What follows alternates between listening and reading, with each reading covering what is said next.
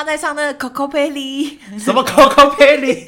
豆豆蔻，豆豆蔻，快快跑哟哈姆太郎，乱唱啊！不是 Coco Pelly，Coco Pelly 是什么？我想说他妈的，我不是带猪出来散步好吗？这位阿姨。我牵的是一只鹰豆，我那时候我姑姑已经觉得说，干挂包真死定，已经在帮开始帮他念经了，活不过今天。南无阿弥陀佛的，已经帮在帮我家的狗已经在心里超度了，你知道吗？我想说干完了，他就直接醉嘛，然后他就想说，天哪，他生日差点变林志玲。他鸵鸟是不是可以带回家炒菜？毕竟鸵鸟肉是蛮好吃的。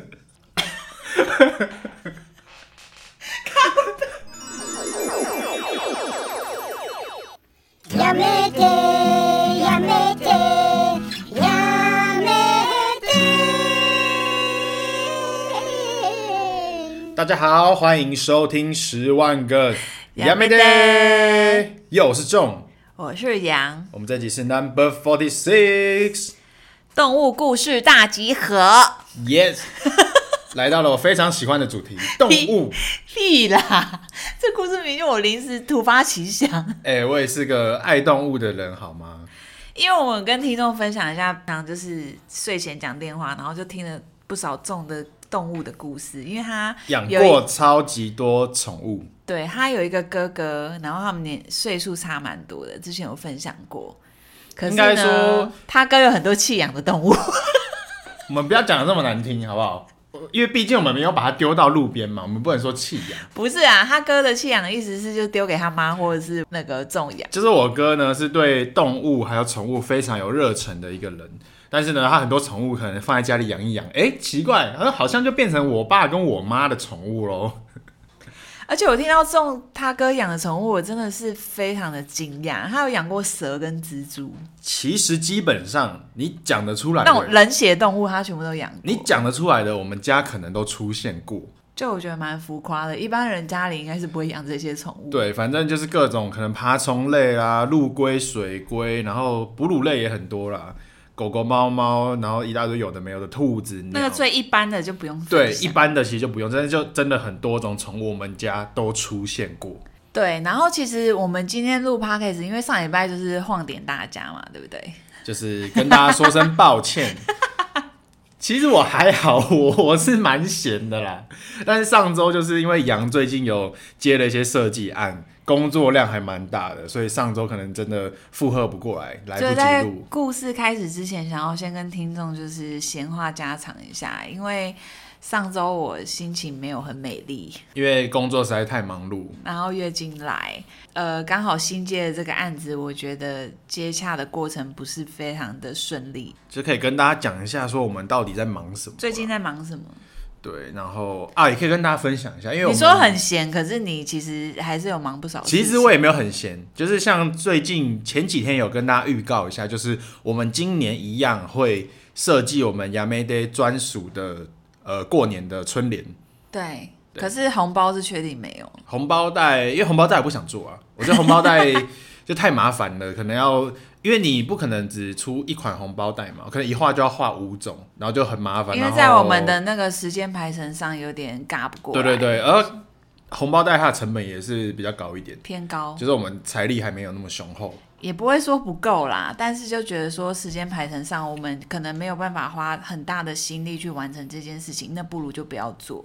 对，但是春联就如果要完成，就把它做到尽善尽美。春联是确定一定会出。大概好像至少三款，最多四款。这种已经完成两款。哦，对，我已经画好两款了，所以大家可以敬请期待一下。他这本周末的那个工作速度蛮快的。然后我们上次有说嘛，就是有赞助我们频道的人，我们就直接送一组春联。对啊，对对对，就是、嗯、其实之前的名单我都有了，然后我大概都知道是谁，所以到时候我会。跟听众们联络啊，这跟这些干爹联络，然后春联就直接寄给你。之后春联发布的讯息，再请各位听众就是密切的关注我们的 IG 频道。对，最近还有什么大事啊？其实也还好哎。哦，然后因为我们上一集有那个叶配，也其实也不算叶配，我根本没有收钱，就是我们有推广了一下我们的好朋友静平小熊。也不能说你没收钱啦，你还是有赚他们的设计费嘛。对啦，对啦，就算是我的客户，有帮他们做设计，等于说把自己的设计发扬光大。对，就是顺便宣传一下自己的设计。那就跟大家讲一下，就是竞品小熊呢，最近在募资平台已经达标啦，已经超过百分之百了。所以就是跟大家讲一下，就是如果有购买的各位，放心，一定收得到。哎、欸，他那个达标是因为大家都耳熟能详，就是在泽泽这个平台嘛，会募资。对，他是达标之后就会下架了吗？没有，他就是要在你设定的时间之内，就是像有一些就是真的很成功的，你就会看到他什么达标指数百分之两千。好啦，扯远了，那我们就回来我们本周的主题。好，动物故事开始啦。那在开始之前，请众分享一下你到底养过多少宠物？呃，其实真的养过的太多了，但我他还写笔记。对，那我就讲一些就是跟我比较有感情的，好了，因为这么多，请问是谁没有感情？不是，不是，因为这么多宠物里面有一些主要就是我爸妈在照顾，那我就讲几个就是我有参与照顾，然后就是跟我感情比较深厚的一些伙伴。嗯，对，那我觉得我先讲一个比较有意义的，好了，就是讲我人生的第一个宠物，好了，嗯，就是我小时候，大概是在我小学一年级还是幼稚园的时候，就是大家你你应该是有没有印象？那时候哈姆太郎超红，我跟你的年代又不一样。那哈姆太郎红的时候，你那时候有 有跟上这个风潮吗？我没有。他在唱那个 Coco Pelli，什么 Coco Pelli？豆豆蔻，豆豆蔻，快快跑哟哈姆太郎，乱唱啊！不是 Coco Pelly，Coco Pelly 是什么？我刚刚脑海里就想这个旋律啊，没有，完全没有 Coco Pelly，而且你没你也没有嘎到其他作品，Sorry。好啦，反正就是我幼稚园，不是我对哈姆太郎有印象，可是我没有认真去看这个。但你有印象吗？反正哈姆太郎以前在我们幼稚园就是一个超红、超级红的角色。然后我小时候就很迷恋哈姆太郎，所以那时候我的第一个宠物就是我跟我爸吵说我要养那个黄金鼠。嗯，但是呢，我们就走去宠物店，然后呢，发现干黄金鼠好贵哦。真的吗？真的。哪有鼠类都不贵啊？呃，都不贵。其实其实都不贵，但是可能一只老鼠哦，以你一个一年级小学生，在你眼里很贵。因为我爸以前就是挺节俭的。就我们家以前家境算是没有很好，对。那如果可能一只老鼠可能要两三百的话，我爸就已经觉得有点贵了。真的假的？对。那如果像是那个天竺鼠，一只就要七八百，那我爸是绝对不可能买的。哎、欸，狗狗都两三万哎。那我跟你说，我那时候养的第一个宠物有多么的廉价。嗯。我第一个宠物养的是趴趴鼠，你知道那时候趴趴鼠一只只要多少钱吗？趴趴鼠一只只要三十块。啊，忽然觉得有点。不知道，有点悲伤。所以呢，我的第一个，而且趴趴鼠是我第一次听到的物种哎。趴趴鼠，它长什么样子？它它其实可能有一个专有名词，但是那时候就是普遍宠物店都会叫它趴趴鼠。它就是黑色的，然后背上灰黑色，然后背上有黑色的线。那是不是有点像三线鼠？嗯，好像有点像，类似我现在养的这个，跟哈姆有点像。哦哦跟听众讲一下，我有养一只三线鼠。然后呢，我那时候就是我爸就买花了六十块买了两只趴趴鼠。然后买了一个最便宜的那个，一百五十块的笼子，我就带回家养了。哈，对。其实贵的是周边吧？贵的是那些周边。我觉得鼠宝的那个本身不贵啊。对啊，但你就是可能还要买一些木屑啊，然后就是饲料嘛，跟一些玩具。我，我觉得喜欢养鼠的那个同好蛮多的，可是其实也蛮多人推荐说养鼠比较不建议，因为他们平均寿命最多就是四年到三年到四年。对，那你知道我、就是、你会很难过？你知道我那两只趴趴鼠吃好睡好，我养到我那时候养一公一母，就养到他们又生了六只。你认真？认真。我那时候养了。等一下，他们有顺利的养那个小 baby 有长大吗？我跟你说，后来就发生了惨绝人寰的事情。吃掉对不对？因为那时候我小时候完全不知道，我就把他们那个小宝宝都拿在手上看，然后再放回去。哦，哇，完蛋了！我跟你说，不是，隔天六只被吃掉，剩三只。然后后来，后来我就做了一件蛮好笑的事情，就后来我就隔天我就很紧张，我就跑去找我爸，然后我就先把那三只救出来。等一下，你小学一年级看到笼子里面有血，不会有那种视觉冲击吗？他们吃的很干净，靠背，不是他们吃的很干净，我就只是发现说什么六只怎么剩三只？那你怎么知道会被吃掉？因为啊，不然呢？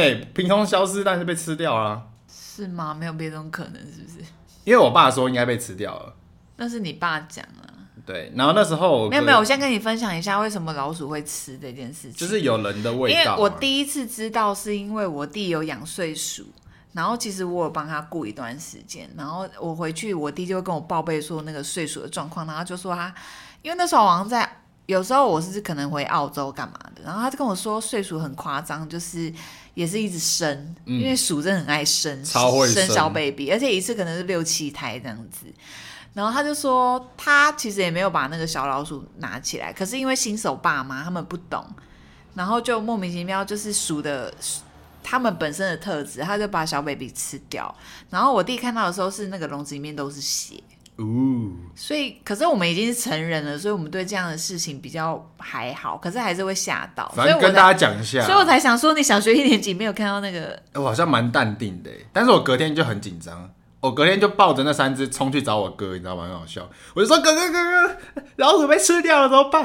然后就你知道我哥做了什么事情吗？我哥就说没关系，然后他就捡了一堆纸箱回来，他用纸箱帮我做了一个防卫城堡。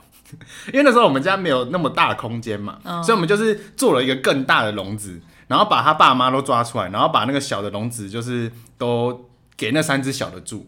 结果那三个呢，他就我就把他们跟他爸爸与世隔绝，就这样又又养了几个月，三只小老鼠都长大了。哇，很厉害，很屌！我就把它们隔开来。会不会是因为你哥是宠物天王？不是，但我跟你说，你知道后来他爸有多执着要吃他的小孩吗？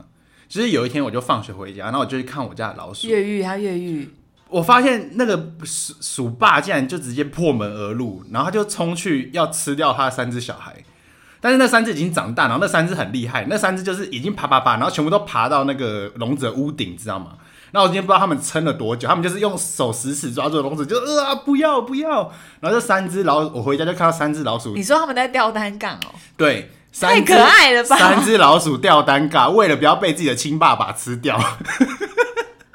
那我又赶快又冲去解救他们，然后后来那次那次屠杀，就是因为可能三只小老鼠也长大了，不会任你宰割。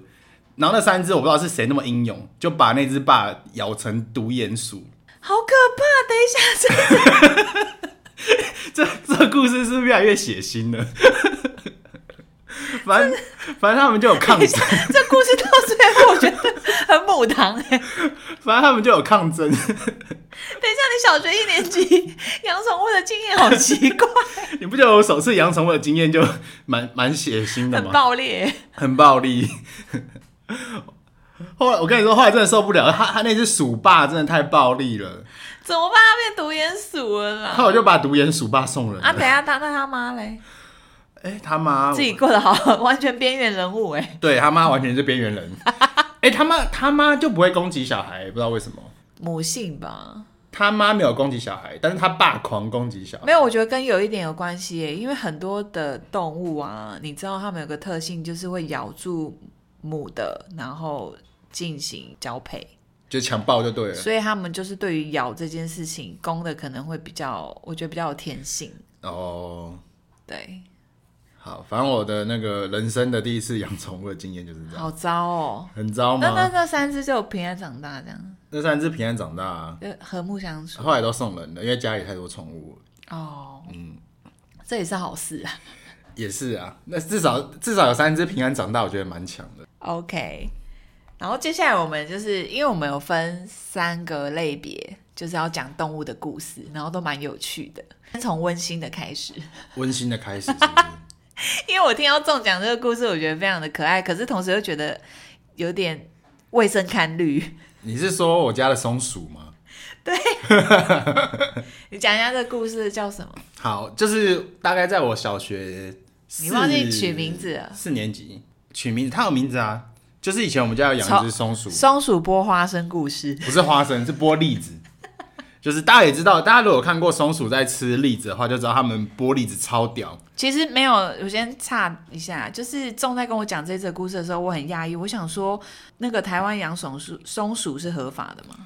不知道哎、欸，但以前小时候我家就有一只魔王松鼠，我觉得超怪的。你知道，而且不是一般的松鼠，我家是魔王松鼠。那是怎样？魔王松鼠就是一般松鼠有什么不一样？一般松鼠就是一格颜色，魔王松鼠就是肚子是白色。哦，就是这样的区分而已是是。然后长得比较可爱。哦，对，就感觉可能血血统比较尊贵。它怎么来的吗？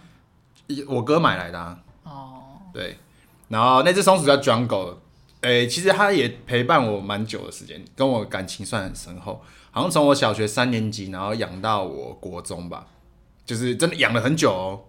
哇，很久哎，松鼠可以活超久的。嗯，对，那那个故事就是呢，就是。就是我有一天发现，也不是有一天发现了，就是松鼠的本能嘛，就是像糖炒栗子啊或什么的。因为以前我就买糖炒栗子，我就会分我家的松鼠。等一下，糖炒栗子那个有调过味，它不能吃。没关系，我们家的松，我们家的动物都是快乐长大，然后莫名的也都可以。等一下，这不快乐，都活很久。你会被延上。反正以前我爸妈在乱喂，我也在乱喂，但是他们都活得好好的，然后又开其实以前的很开心。没有，先跟听众讲一下，以前的年代真的没那么多正义魔人。就是大，而且大家以前养宠物的那个观念也对啊，而且没那么的好。大家想一下，就是以前人也会给那种狗狗啊、看门狗啊喂喂，然后有喂饭或什么的，就吃剩饭剩菜啊。对，但以现在来说是不好。对，好、啊，反正那个故事就是呢，有有一天我也是又是放学回家，我小时候很喜欢吃糖炒栗子，我、嗯、我妈都会帮我买糖炒栗子，然后那天我就在沙发吃栗子，然后就吃一次吃一次，我就分了一些给我家的松鼠，然后我发现哇靠，它超级会剥栗子，它三秒就可以剥好一颗，然后超级完整，然后我就动了一个邪念，我就把三颗栗子给他，然后他就剥剥剥剥，他剥完了，然后就手就伸进去，嘣，把他的栗子给抢走，就自己吃掉。我就我就完全把我家的松鼠当成一个剥栗子、自动剥栗子的机器。我就开始一直把栗子给他，然后剥剥剥剥，快剥完了之后，我再把它抢过来，然后就再自己吃掉，然后再给他第三颗，还剥剥剥剥剥，吃完然后就把它吃掉。先跟听众讲一下，因为种的家庭跟我家庭那个食物的卫生观非常的不同。因为仲在跟我分享的时候，我就说，干这样那个松鼠不是咬过了吗？它只有咬壳啊，它没有咬到栗子。没有没有，可是我就觉得很脏。反正如果是你妈的话，一定会就是你就会被你妈揍。跟大家讲一下，因为每月。是不是非常极度痛恨这种行为，就会觉得干很垃圾。对，因为你妈就是很有洁癖，很有洁癖。如果她知道你吃了，她就会吓死。啊，我们家的小孩都是那个拉萨拉萨加拉萨多，对，完全没在 care。对，就是掉到地上的食物也。但我跟你说，这个故事也害我遭受到了报应。因为给他第五颗的时候，他就学聪明了。因为我之前只要一给他，他就会立刻拿走，然后拿去开始一剥剥剥剥剥。后来我发，我们家松鼠很聪明，我给他第五颗，他拿的时候迟疑了。他大概顿呆了两秒，那你知道发生什么事吗？他他直接把我手咬爆，我就被他教训了。他就没有直接把那个栗子拿去剥，他就把我咬爆了。他很聪明。可是他怎么咬的、啊？你就直接咬我的手啊！我的手就直接爆血。他又还没有那个剥，就是就是他学聪明了。他前四颗都帮我剥好，然后被我抢走了。然后给他第五颗的时候，他不剥，他第五颗就直接把我的手咬爆。哦，你说你拿进去的时候，对。我想说，挺聪明的、啊、这小子。Jungle 很聪明，Jungle 很聪明，然后就，然后我的手就。那手大流血哦，大爆血。因为松鼠咬合力蛮强，是不是很像订书机？对，松鼠的牙齿很利。对啊，因为就是有些有些人说那种鼠类啊什么的，都是很像订书机的那种咬痕。那我就被我妈骂，我就冲过，我就冲去找我妈，我就说妈，我手流血。她说干嘛？我就说，她说你为什么会被咬？然后就说，因为她我叫她帮我剥栗子，然后我就被咬。然后我妈就说你白痴啊！我觉得个人就是一种得到教训的故事，得到教训的故事。大家请不要再把松鼠当成玻璃子的工具。没有，只有你，哦，只有我会这么做，是不是？哦，不好意思。啊，以上就是呃被我家松鼠教训的故事，温馨小故事，好像挺温馨的。对啊，听起来很可爱。还有一个故事很有趣，就是种他以前小时候有养英斗，英国斗牛犬。对，就是大家不知道有没有看过英国斗牛犬，就是会滑滑板的那个狗，就是很可爱。大家可能比较常见的是法斗，然后比较大只、哦、比较胖的。台湾比较多是看到法，大家比较喜欢养法斗，因为法斗比较好养。真的吗？对，因为英斗它更大只，然后皮肤更难照顾，然后台湾太湿太热。哦。所以基本上养英豆了，你最好是给它一年四季都吹冷气。哎、欸，可是那那个英豆跟发豆的懒散程度是不是差不多？懒散程度，我发现好像英豆是更懒，因为英豆更胖。英斗是属于比较肥胖的狗。我跟你说，你看到发豆在外面，还是他们走路起来还是有点雀跃，很可爱啊，挺活泼的感觉，屁股扭来扭去。我跟你说，英豆就不是这样。英豆走在路上，你就会觉得说，这个狗看起来就是非常的懒散。它走路完全就是非常的拖泥带水，很笨重，完全没有一丝精神的感觉。而且跟听众分享，英豆之所以会滑滑板，就是因为他不想走路，就是因为他太懒了。大家如果看过英豆会滑滑板，那就是因为他们太懒了。你只要给他们发现，哇，滑滑板不用走路是多么轻松的一件事情，他就会用他所有的智力去学会滑滑板这件事情。哎、欸，可是我觉得滑滑板超屌的，哎，超屌的。他他狗的那个智商排名有前十吗？没有，他倒数的。哈，那他会滑滑板很厉害，哎，就是没有那个那个是看智力啊，不是看运动神。可是那个。第一名那个边境牧羊犬，边境牧羊犬也没在滑滑板呢、啊。可是边境牧羊犬，你教他，他可能会哦。目前还没看过，目前没看过。他是他不屑滑，他我觉得，我觉得大家会觉得 活动力太强。不是，我觉得大家都会觉得说英豆滑滑板可能就是因为英豆滑起来看起来特别厉害，所以大家就会拍。真的很厉害啊，超猛的。我们到时候在 IG 分享那个英豆滑滑板的影片。嗯。那我可以分享一下挂包的故事哦。我家那只英豆叫挂包，很可爱。其实大家基本上英豆的名字应该听起来都是胖胖的，因为他们都是长得比较肥。对啊，就是肥肉快要溢出来。那像我家那只叫挂包，它已经过世了，大家已经陪伴我很久。它是我国中养到那个大学一年级，嗯，对，国一养到大学一年级。所以你每个时期都有一个印象深刻的宠物。对，就是跟我感情比较深厚的。那挂包，我分享两个故事好了。啊，其中一个故事比较简短，就是有一天，我就带我家的挂包去公园散步，我家楼下就是公园，哦，然后就走着走着，就听到后面有一个妈妈带着小孩，然后一直在后面就是对我闲言闲语的，因为他弟弟好像就是对我家的狗很有兴趣，然后呢，结果他妈就跟他说了一句：“弟弟弟弟，你看前面那个哥哥带着一只小猪散步，好可爱哦。”我想说他妈的，我不是带猪出来散步好吗？这位阿姨。我牵的是一只英斗，尊贵血统的英国斗牛犬。哎、欸，好险挂包听不懂人讲的话，哎、欸，很伤人呢。不然挂包会很难。他竟然说我牵一只猪在散步，哎。我想说，我家的狗的背面的屁股到底长得多像？哎、欸，可是可是台湾说实话还是蛮多人养养小猪的，可是大家都殊不知小猪会变大猪。没有，因为我家那只英豆是那个白色的。所以它可能背影真的有点像迷你猪哦，可是迷你猪不是粉红色的吗？呃，没有，台湾的猪如果毛长点，有些是看起来比较偏白色。嗯，对，反正就是一个被误认为猪的故事，就是一个胖到被误认为我牵的是一只猪的。另外一个也很好笑，另外一个是一个英勇搏斗的事迹，就是呢，我家那只狗其实是很 peace，而且它牙齿很钝。就是英国斗牛犬牙齿其实有点咬合不正，但是牙齿也不利。它那只挂包还是会跟重就是搏斗，它会咬。就脾气不是很好，脾气不好。但是你被它攻击，其实是没不会发生什么太大的危险就对了。所以所以我们就一直觉得，因为它其实也顿顿的咬你啊，就是有齿痕，但是不至于会流血。对，所以大家的既定印象是不是觉得说，如果今天英国斗牛犬跟别的狗打架起来，可能会死的很惨，或是输的很惨？因为它肉很多啊，随便咬都会死啊。结果有一天，就是以前有一次，我姑姑，我姑姑很小一只，她就是可能一百五十公分，然后很瘦的一个一个女生，她牵我家狗去散步，然后呢，那时候在路上就遇到了一个，也是我们常常会见到的，住在我们家后面的一个邻居，他养的是一只德国狼犬。大家也知道德国狼犬是什么？就是他妈的，就是警犬，极其凶狠，警犬阶级的。对。然后结果有一次哦，我不知道为什么，我不知道是不是那次我们家挂包就是真的 keyboard 就败。他今天出去，他性情大变。他平常散步是非常非常的懒散，结果呢？哎、欸，等一下，所以你的挂包遇到其他的狗也不会有任何互动。我跟你说，它超级 peace，它甚至就是有些小狗，比如说那些什么吉娃娃，去闻它的蛋蛋也没关系，或是叫它会吓到。因为狗狗不是很爱互闻蛋蛋吗？它它有时候会被小狗吓到，然后退避三舍，就觉得说它就是个超俗辣狗，你知道吗？嗯。结果他那天我姑姑牵他出去，他竟然主动冲去找那个德国狼犬打架。然后呢，我姑姑那么小一只，根本就牵不住一只三十公斤的大狗。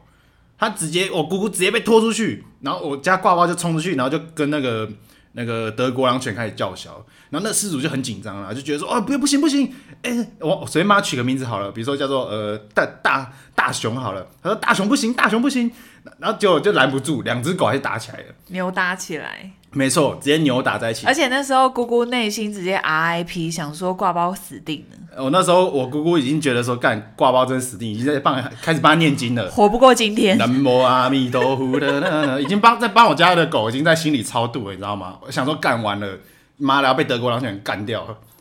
结果殊不知，哇操！我家挂包打赢了，你知道吗？他好像他那天就真的很凶哦，他就一直咬住那个那个只狗，我据我姑姑转述啊，一直咬住他的脖子，然后用他三十公斤的巨胖的身材，一直把人家压在地上。他他用那个什么什么千斤泰山压顶，泰山压顶，对，千斤压顶是什么？又讲错。就平常德国狼犬是极其凶狠，他那天好像就是吓傻了，他想说：“哇操，你一只英斗怎么怎么这么派？”结果他竟然就那个把那只德国狼犬给击退了，因为他咬他脖子，然后又用泰山压顶，那一只警犬简直就是快要窒息了，他就整个吓到。所以这是一个哎、欸，可是怎么没有叫你们挂包赔啊？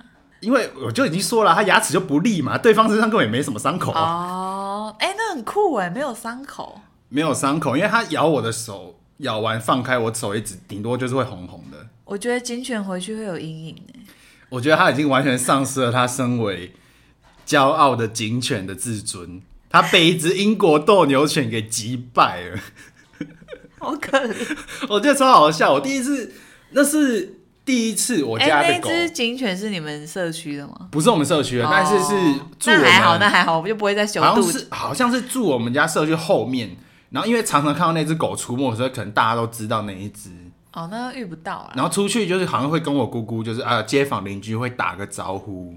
但是两只狗是第一次相遇，就是没想到两只狗这样竟然会打起来。这就是我家英国斗牛犬非常英勇，击退了德国狼犬的故事，励志故事，很励志的。不要小看，不要小看小胖猪的好不好？对啊，小胖猪也是很英勇，没错。好怪怪。对，以上就是大致上就是我养动物、养宠物的过程。不过还是要提醒听众，就是养自己的宠物还是要负起责任嘛，因为就是发生这种互咬事件真的是很可怕。今天也是因为我们家挂包。牙齿不是那么的利，不然出去还是要牵好了。对啊，如果你把对方狗咬死，那后果不堪设想。但其实挂包出去都是有牵绳的，只是就是那次真的没想到他会冲出去，因为姑姑拉不住，啊，拉不住一个五十。那时候我我姑姑太瘦小了，她真的拉不住他。哎、欸，挂包一言不合就是要打，一言不合哎、欸，第一次看到他这样哎、欸，直接暴冲出去打架，你知道吗？好，那我们接下来循序渐进要讲，就是稍微再更比较生活惨烈的故事。惨烈是怎样惨烈？是指哪方面很惨烈？就是跟动物之间比较惨烈的故事。惨烈的。我我先分享一个我第一次对动物有阴影好了，因为其实我跟仲在暧昧阶段以及正式交往过后，他有一个优点让我蛮佩服的，他自己可能都不知道。怎么样？就是他很不怕动物啊。不怕啊，动物有什么好怕的？动物很可怕，好不好？动物不可怕啊，动物很可怕，动物都长得很可爱啊。没有，我先跟听众说，我超级无敌爱动物的，我甚至都有想过说想要去动物园打工，可这个没有那个资格。你是说你比较怕动物凶猛的一面就对了？不是，因为会怕动物有个原因点，就是我接下来要分享的这个故事带给我的一个成长的一个阴影。可是呢，又。不会觉得说就不会想要去接触动物了，还是会想要去摸摸它们。可是我在摸的过程当中，我还是会先询问主人，就是哎、欸，你家的狗、你家的猫会咬人吗？对，我就变成会有一种比较警戒心。嗯，那我要分享的这故事，就是也是一个我国中同学从小到大养的博美。哦，博美也是属于跟吉娃娃同一路的啦。就是挺会挺会废的、啊，而且你懂吗？那个博美是好像是捡回来，真的是消告居多。你看我们刚刚出去吃晚餐，回家才遇到一只消告博美，没有那只还好，蛮可爱的。但是是不是在乱叫？哎、欸，就是他看到其他的狗就是会乱吠，对。可是博美我就又觉得它其实有点偏俗辣类型，因为我家我爸其实也养过博美，它是狐假虎威型的、啊。可是我爸那只博美好像是混血，所以比较稍微温驯一点。我跟你说，博美是爱叫的俗辣型。但是吉娃娃就不一样了，啊、吉娃娃明明就这么小一只，但是它真的没在怕的，它看到谁都飞，看到谁都就是比较神经质类的狗。对，那这个故事就是我可能去我朋友家，然后那只我们都知道他有养一只博美，可是我要分享这个故事就叫做心机重到不行的狗，就是呢，他那只狗就是会坐在地上摇尾巴，你懂吗？等着你过去摸它，过来摸我，过来摸我。对对对，它有一个那个祈求的眼神，看起来非常可爱无辜的眼神。可爱无辜，你就要过去摸它嘛。当你在摸的那一瞬间，我朋友那只狗直接把你咬爆，踢俩公，对，直接变一秒变消告哎、欸，一秒消告，秒翻脸型的。对啊，我整个傻爆眼哎、欸，就是我可能人生，我我就是有点冲击，我那时候好像可能国中吧，我就你就视觉冲击，我视觉冲击，你就直接被吓爆，我被吓爆啊，就是从此有点阴影。可是我没有被咬到，因为我手很快就伸回来。可是就是如果我没伸回来，就是会被咬爆。嗯，那我就会觉得哇靠，超，我就会很害怕。这我倒还好，我好像从小就没在怕狗。因为仲好像不管是被任何宠物咬，因为它也有被我养的那个哈姆咬，然后我觉得仲好像都有点。老神在在就无所谓，我被咬都很淡定，很淡定。我被我家松鼠咬也很淡定，我手在暴血，我就走去找我妈说：“妈，我被被咬。”就从小时候开始都很淡定啊。对啊，你都不会怕哦？没什么在怕的。对啊，超怪。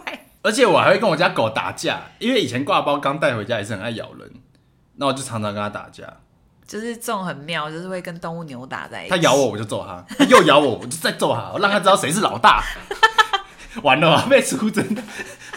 妈的，听众说我虐狗，就是他跟我觉得中跟动物互动有一个方式是我觉得蛮，我蛮佩服的。我就是把他当兄弟姐妹在养。什么兄弟姐妹？你就是今天就是不准骑到我头上。对啊，蛮可爱的。对啊。好，下一则故事呢，就是因为不知道听众有没有听我们前面几集，这个故事是饭局妹跟阿纯的骑马小故事。哦，他们有一次去骑马，很惨。这个故事叫《骑马惊魂记》。来，你来说说。好，娓娓道来。那天呢，就是阿纯的生日，然后呢，那个饭局妹就想说，好约他一起去骑马。反正他们两个都没骑过，就是初体验。然后我们就到某一个地方，就是骑马，好像就是有分海边呐、啊，或者是山林的那一种，反正几乎都是海边啦。然后他们就到了一个海边，然后准备要骑马的时候，那你们也知道天秤座饭局妹就是会挑比较漂亮的马。他是不是挑了一只白马？对，马上被我猜中。一定要挑那个俊美的骏马，一定要挑最最可爱、最漂亮的，骑起来拍照最美的，拍照最漂亮，对，打卡最最美的那一只。对，然后阿纯就随便选了一只可能咖啡色的。那在骑的过程当中呢，反正那个。讲解员都有讲解马的习性什么，他们大概都诶、欸、第一次骑，其实你也不太可能可以驾驭，对不对？然后那个故事就是这样子的，呃，饭局妹的那匹马就我们就直接叫它白马好了，白马就忽然拉了个屎，拉屎很正常的，拉屎很正常。然后重点是阿纯的卡马，咖啡色的马就直接被吓爆，卡马我还以为是咖啡店的，连锁咖啡厅，卡马，卡马直接被吓爆，哦，卡马吓爆，他吓爆，他就开始。快马奔驰，你知道吗？奔了两公尺，奔到山林里。你是说卡马在后面被白马喷的屎吓到？对，被他被他喷屎吓到，就直接咩，然后就开始暴冲，暴冲。然后阿纯整个被吓爆，阿纯想说冲到树林里，他想说不行了，再这样冲下去他会死，所以他直接坠马，他就直接跳楼，他直接没有啊，跳马，跳马，讲错，跳马不是跳楼，他就直接坠马，然后他就想说天哪，他生日差点变林志玲。哎、欸，可是我觉得坠马是很危险，很危险，因为他差点被那个，因为被马踢，你真的是，如果你被马踢到啊，或者你被马踏踏死，你都 可能可能会死掉。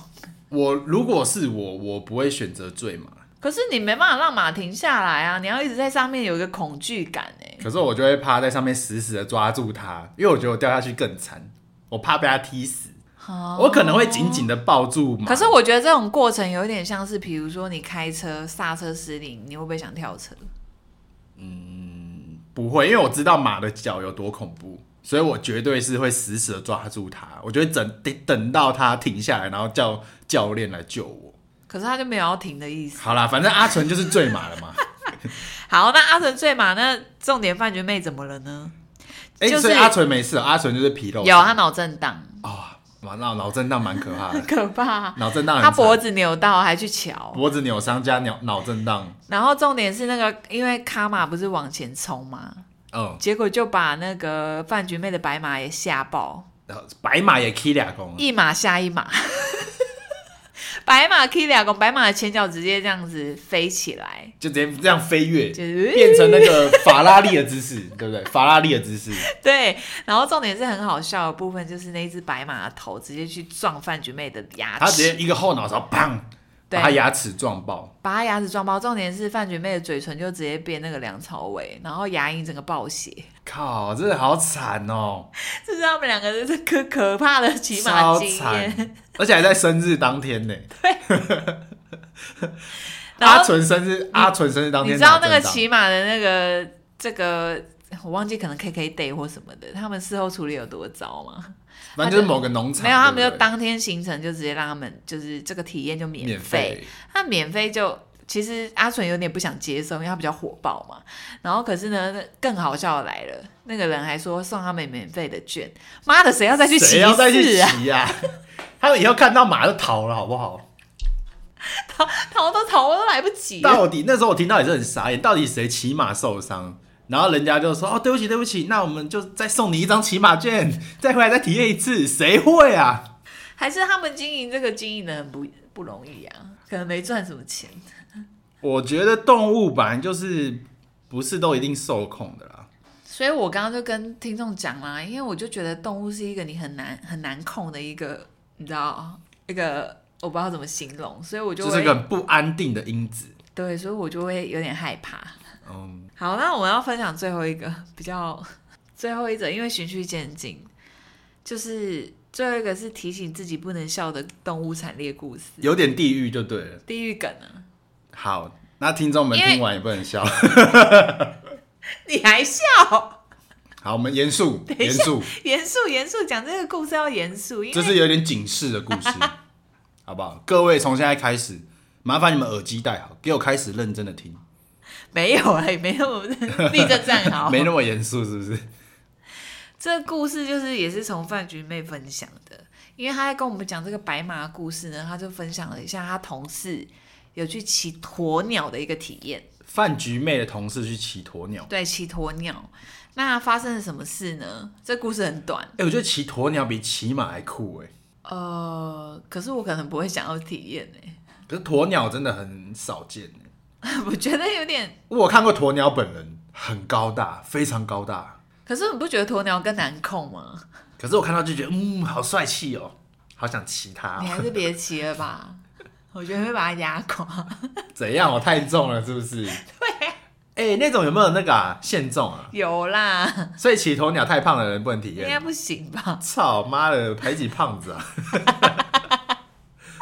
大家排挤啊！你没有看到之前有一些那个很好笑的那个战迷音排行？战迷音排行就是有那个动物系列，也是那个一个骆驼载了两个胖子，直接拒载，他直接跪下。好、啊，那好，不能笑，不能笑，严肃分享这个故事。嗯，呃，范菊妹呢就分享她同事在骑的过程当中呢，也是跟一样，跟范菊妹太紧张了啊，又是个悲剧，一个悲剧。她怎么了？怎么样？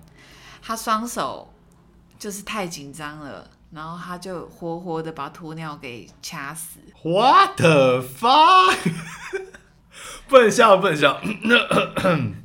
你说他太紧张，所以他骑鸵鸟的过程，他双手牢牢的握住鸵鸟的脖子，然后鸵鸟就被掐死。不能笑！Oh my god，鸵鸟！啊！哎、欸，我先跟听众讲一下，我在听范菊妹讲这个故事的时候，为什么会想会忍不住一直想要笑？因为我脑脑中会有那个画面，会有那个画面。然后重点是，我觉得这个故事很像一个笑话，但这真的很难过。就是、你知道，类似一句话那种笑话合集，就比如说小菜被端走的那种，就是那种烂到笑，最能吹吹呃戳中我的心，因为它太出乎意料了。结果 饭菊妹分享这个故事的时候，我真的一直大叫，好像不礼貌。就明明是个悲剧，鸵鸟好可怜哦，它已经被人类拿来当做赚钱的生财工具，让你骑，让你奴役，还要被你活活掐死。哦，哦，好，我冷静了，我冷静了。我听完这个故事，我决定不要去骑鸵鸟了。你不该会把它掐死吧？我是不会把它掐死，但我突然觉得鸵鸟有点可怜，很可怜吧？那后来怎么办？这这件事情怎么解决？好像是有赔那只鸵鸟的售价。不是售价啦，就是哎、欸，怎样？不是、啊？妈的，你明天去快炒店是不是要给我点鸵鸟肉？不是售价，你是不是在流口水？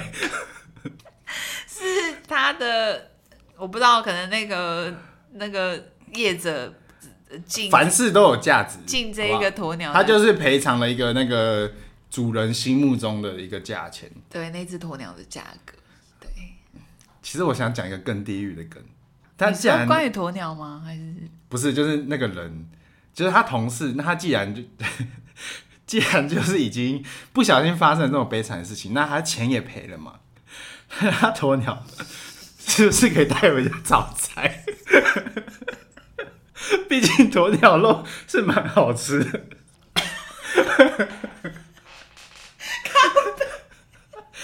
不是吧？等一下，你不要想到什么都想到吃，好不好？就像有时候有些人养鱼也不是那么的正确嘛，养一养可能鱼就不小心。有一天就过世了嘛？其实我有听过，哎，就是有人在家养鱼，然后死掉还拿来吃，我觉得超诡异的，我不能接受。可我之前有看过一些、就是，我真的不能接受。我好像还还有看过，就之前有时候滑 Facebook 就会滑到，到底也不知道是真是假，就是那些农场新闻。之前有看过新闻，就是说什么日本有就是教小学生一个什么生命教育课，就是叫他们就是那个学期就一个人养一条鱼。嗯，就到学期末叫他们全部煮来吃，屁啦！我之前看到的新闻真的，然后他就说，说日本哦、喔，对日本人，其实我看那个新闻是说这是啊，我知道了，日本的一个什么生命教育课程，然后他就是想要让大家知道说，哦，其实我们没有没有没有没有，他是不是就是那种养殖业啊？不是不是，我看的是就是学校啊，就是他就是要教小朋友说，哦，其实我们平常吃到这些什么猪肉、牛肉、鱼肉。就是都是有生命的。那虽然他们有感，但我们就是可能就像狮子王要传递的一样，就是你要抱着感恩的心来吃它们这样子。那我觉得还好啦，可以理解。只是，只是我觉得小学生可能很难理解。但我觉得就蛮变态，因为他养宠物就已经有一个感情在。我就看到那个新闻，就是每一个小朋友就是哭到哭到不能自己，边哭边吃。哈，这太残忍了吧！超残忍，所以这个新闻还搜得出来。应该找得到，但是我就不确定这个新闻的那个真实性。真的吧？都哭成这样了。可是因为你知道，我发现网络上好像有很多新闻是捏造的。哦。就是我发现有一些就是那种分享什么有趣新闻的社团，其实有时候他们编造出来的新闻就是看起来，哦，我知道他可能原意不是这个，看起来很假，结果编造了一个故事。对，他可能有夸大化，或者是把那个内容跟这个影像又是可以符合的。对对对对对。哦。反正就是我看到了一个蛮奇葩的新闻。好啦，以上就是我们动物合集，因为我们前阵子也是有跟 Doggy Willy 合作嘛。嗯、那其实我们听众也还蛮多有养宠物的。没错。对啊，也欢迎大家写一些跟宠物互动的有趣爆笑故事，或者是比较炸裂的都可以。我们就可以把它分享出来。对，我们可以再剪一集。好啦，那我们今天就到这边，我们下次见，拜拜，拜拜。